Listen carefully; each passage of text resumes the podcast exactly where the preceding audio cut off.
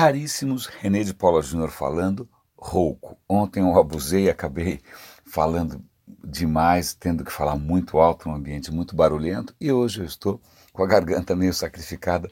Mil perdões, espero que não seja é uma tortura ouvir isso. Mas é, eu não queria deixar de gravar hoje, mesmo que isso piore um pouco ainda a situação, porque de ontem para hoje saíram notícias que putz, eu faço absoluta questão de comentar. A primeira delas é, é, me deixa meio transtornado, que é uma notícia no Estadão.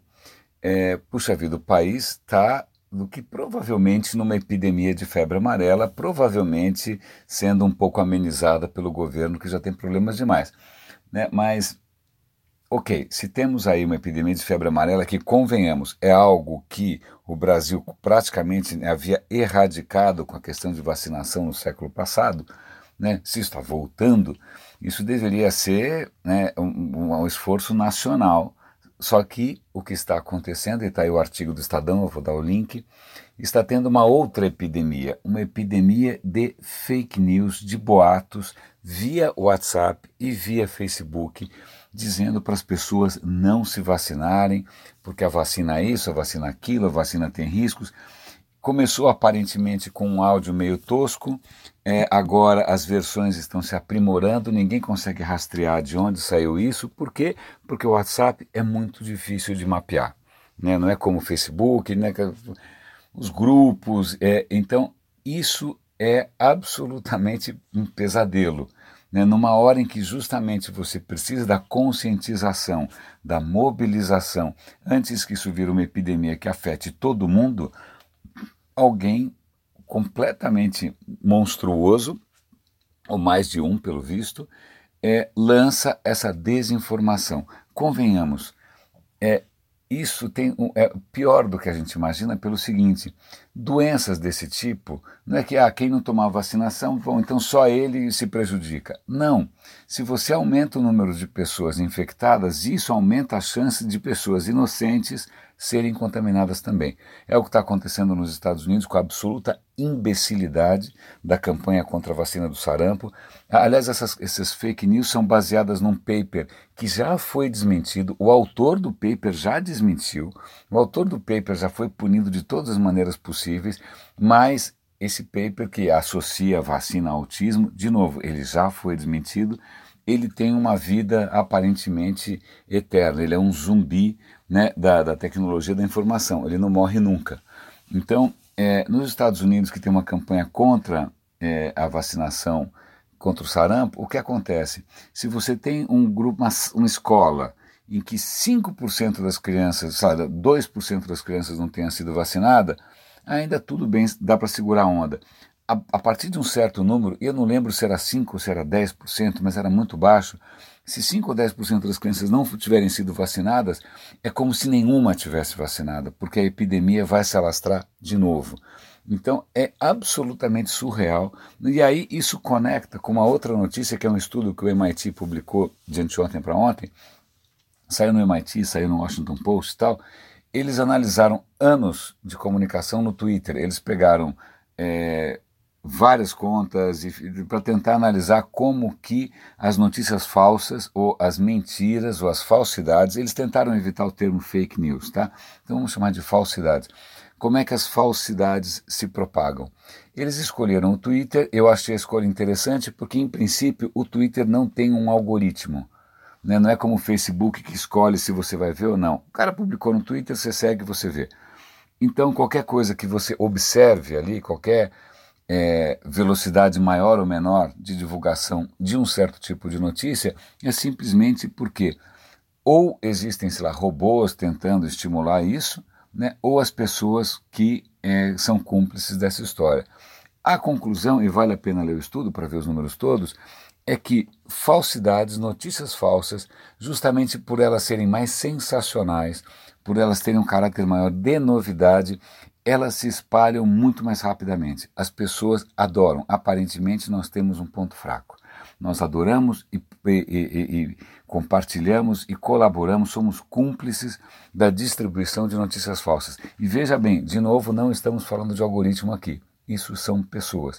Mesmo quando eles tentaram identificar bots, eles perceberam que os robôs, os bots, eles divulgam tanto a notícia falsa quanto notícia verdadeira, os bots são usados de qualquer, de qualquer jeito. Então isso não tem tanta influência. Aparentemente o problema somos nós. A terceira coisa que eu quero comentar com vocês é um artigo extremamente interessante que saiu ontem na revista Verge. É, eu acho que é na Verge. É, se não vocês me perdoem, mas que é sobre blockchain. A matéria tem como título uma coisa bastante provocativa que diz o seguinte: blockchain não faz sentido, não tem sentido algum. O que eles querem dizer é que o termo blockchain virou nada, porque está todo mundo usando blockchain na torta direito quando de devem e quando não devem. E aí, uma coisa que atrapalha bastante, e isso para mim foi uma descoberta, não existe consenso sobre o que é realmente blockchain. A IBM tem uma definição, o Google tem outra definição, cada um tem uma definição do que é blockchain. Blockchain, na minha cabeça, pelo que eu tinha aprendido ao longo do tempo, era um banco de dados compartilhado, né, é, público, é, baseado em criptografia. É, eu tinha lá uma visão mais ou menos é, que eu achava coerente, consistente, mas acontece que tem gente chamando de blockchain, soluções parecidas com isso, mas que de repente não são públicas, sol, é, soluções que podem ser públicas, mas no, que, que não são distribuídas. É, cara, é um caos. E como blockchain virou modinha, virou hype, virou moda, é, ficou mais difícil ainda discernir o que, que é do que, que não é. Então vale a pena dar uma lida. Para mim foi, eu até coloquei no blog da empresa essa história para a gente ter um pouco mais de discernimento quando a gente fala de, de, blockchain. Agora, falando em termos de discernimento, uma notícia que eu achei divertidíssima, é como é que a gente é, tem a ver com discernimento de paladar. O artigo diz o seguinte: por que, que as balinhas, doces e confeitos de banana, entre aspas, não têm gosto de banana? Né? E a história é mais interessante do que eu podia imaginar. Eles estão falando dos Estados Unidos. Eu não sei se isso se aplica no Brasil.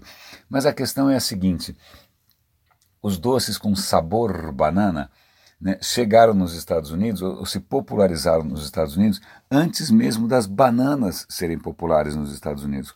O que, que aconteceu? O que aconteceu é que começaram a descobrir, sobretudo na Europa, na Inglaterra, substâncias químicas que tinham um gosto parecido, um, um, um aroma parecido com o de frutas, eram levemente frutais. Naquela época, eles não eram capazes de pegar uma fruta e isolar da fruta o que deixava ela com aquele gosto. O era inverso. Eles descobriam substâncias que, ah, isso aqui tem gosto de alguma coisa que parece fruta. Né?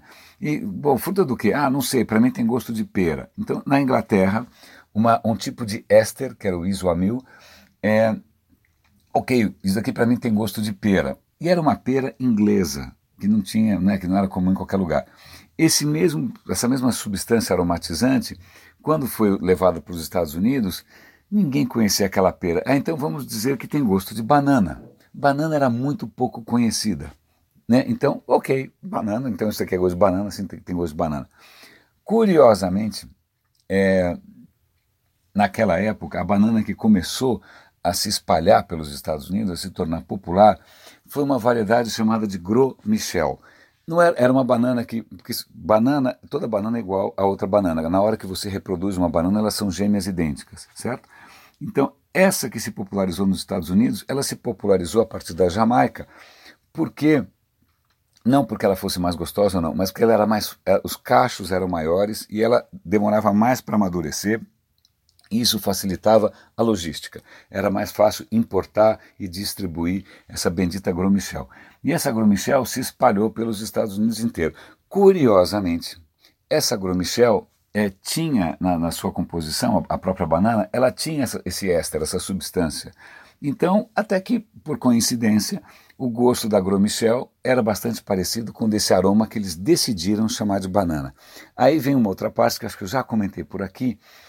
É, no, no meio do século passado, um fungo, a doença do Panamá, não, não foi a doença do Panamá, foi outra, mas, um fungo começou a dizimar agromichel. Dizimar. E banana com banana é tudo igual. Se o fungo ataca uma, todas estão condenadas, né? Não, elas não têm como se defender. Então, a agromichel foi praticamente à extinção, e é quando surge uma banana chamada Cavendish, que tinha sido desenvolvida na Inglaterra. E pasme, eu já contei essa história no Radinho, tem um episódio sobre a banana Cavendish, pasme. Essa banana começou a se espalhar como uma louca, E, e essa banana tem um gosto um pouco diferente da Gromichel.